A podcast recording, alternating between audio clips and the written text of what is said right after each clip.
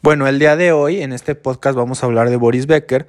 Boris Becker empieza su actividad tenística a los tres años, empieza a practicar su tenis, ya que, bueno, en la casa donde él vivía, sus padres tenían mucho dinero y tenían una cancha ahí mismo. Por lo tanto, desde muy pequeño Boris empieza a, a jugar tenis y empieza a agarrar muchas habilidades. Hasta el día de hoy, Boris es considerado el mejor tenista alemán de toda la historia.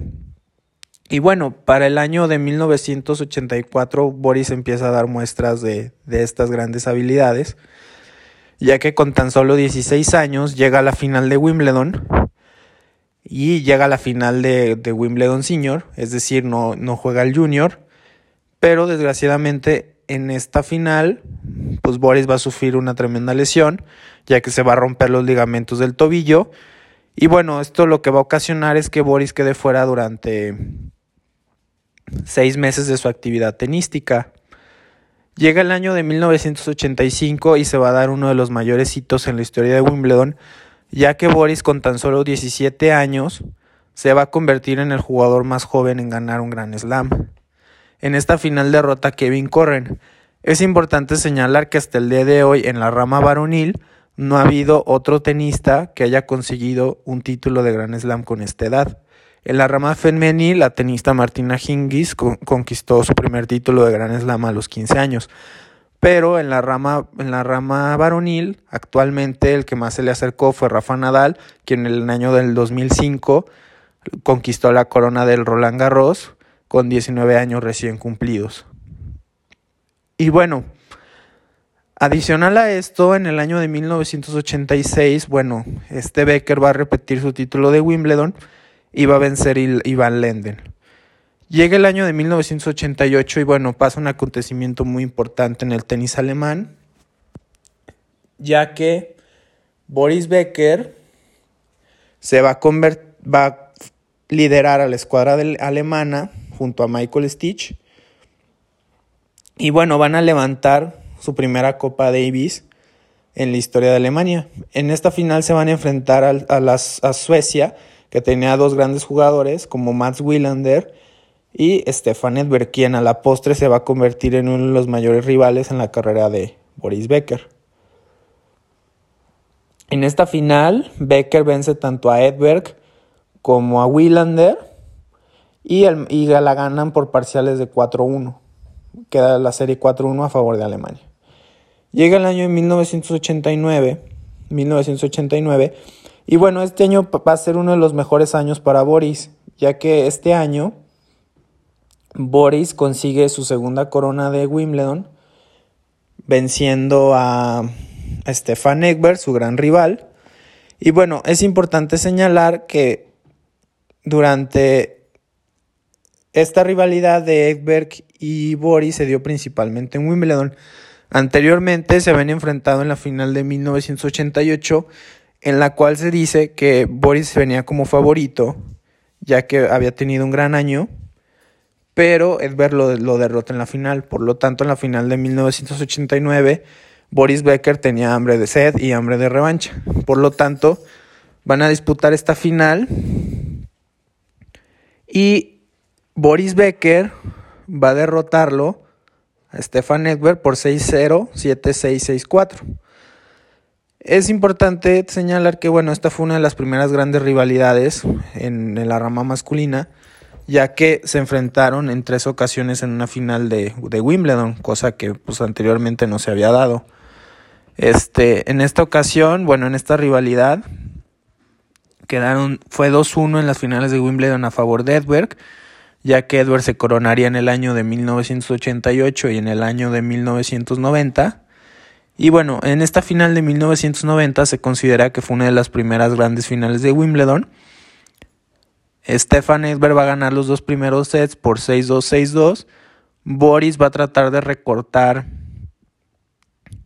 de recortar la distancia, ganaría el tercer set 6-3, empataría en sets a Edberg en el cuarto, ganando los 6-2.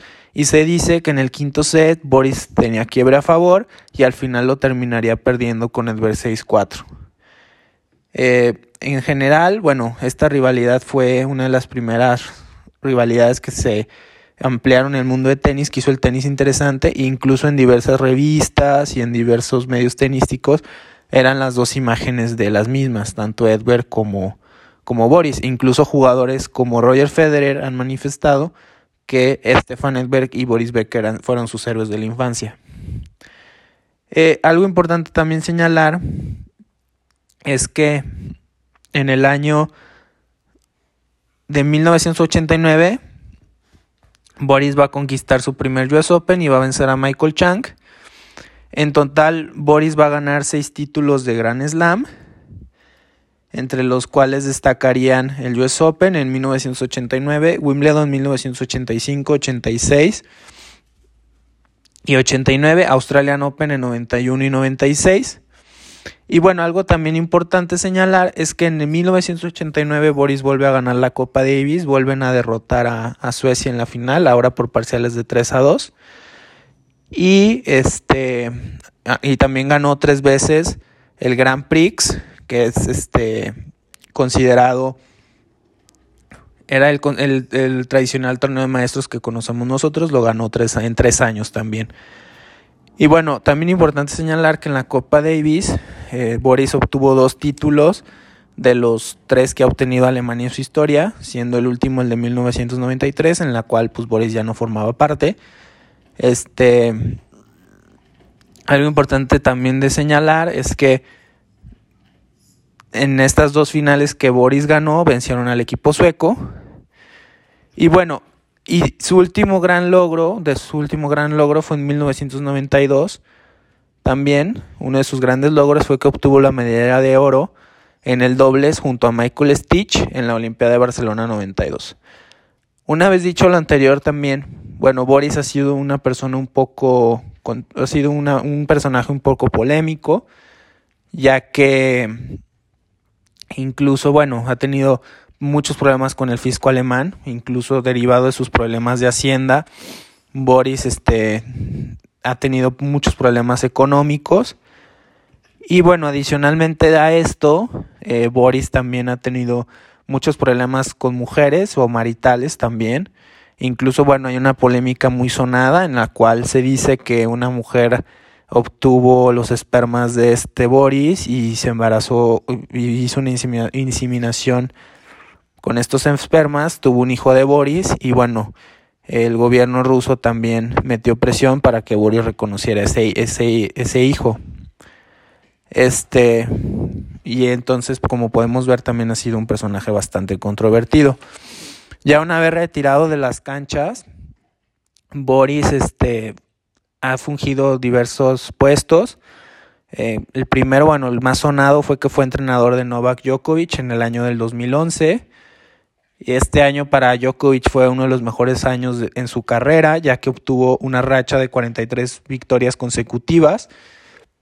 Fue el año en el que Djokovic eh, se dio a notar más.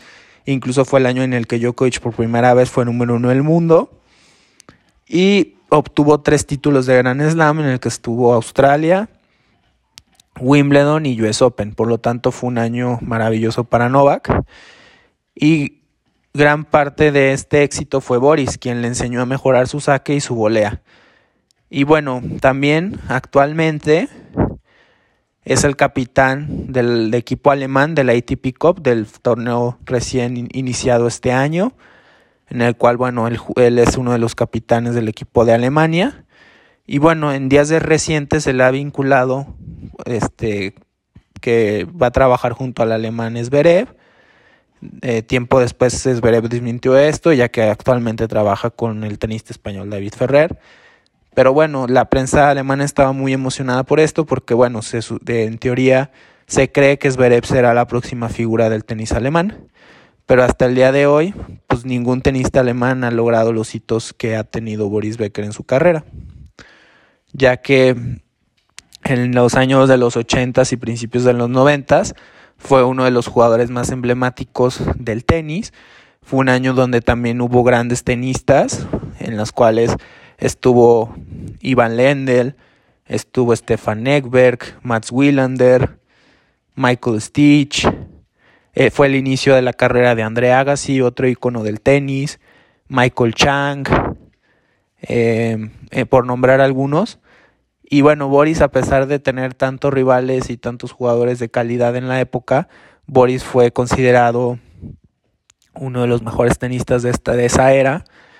Y algo muy curioso es que siempre, muchas veces estuvo en el número uno del mundo, pero nunca terminó el año como número uno del mundo. Ningún año de su carrera terminó como número uno del mundo.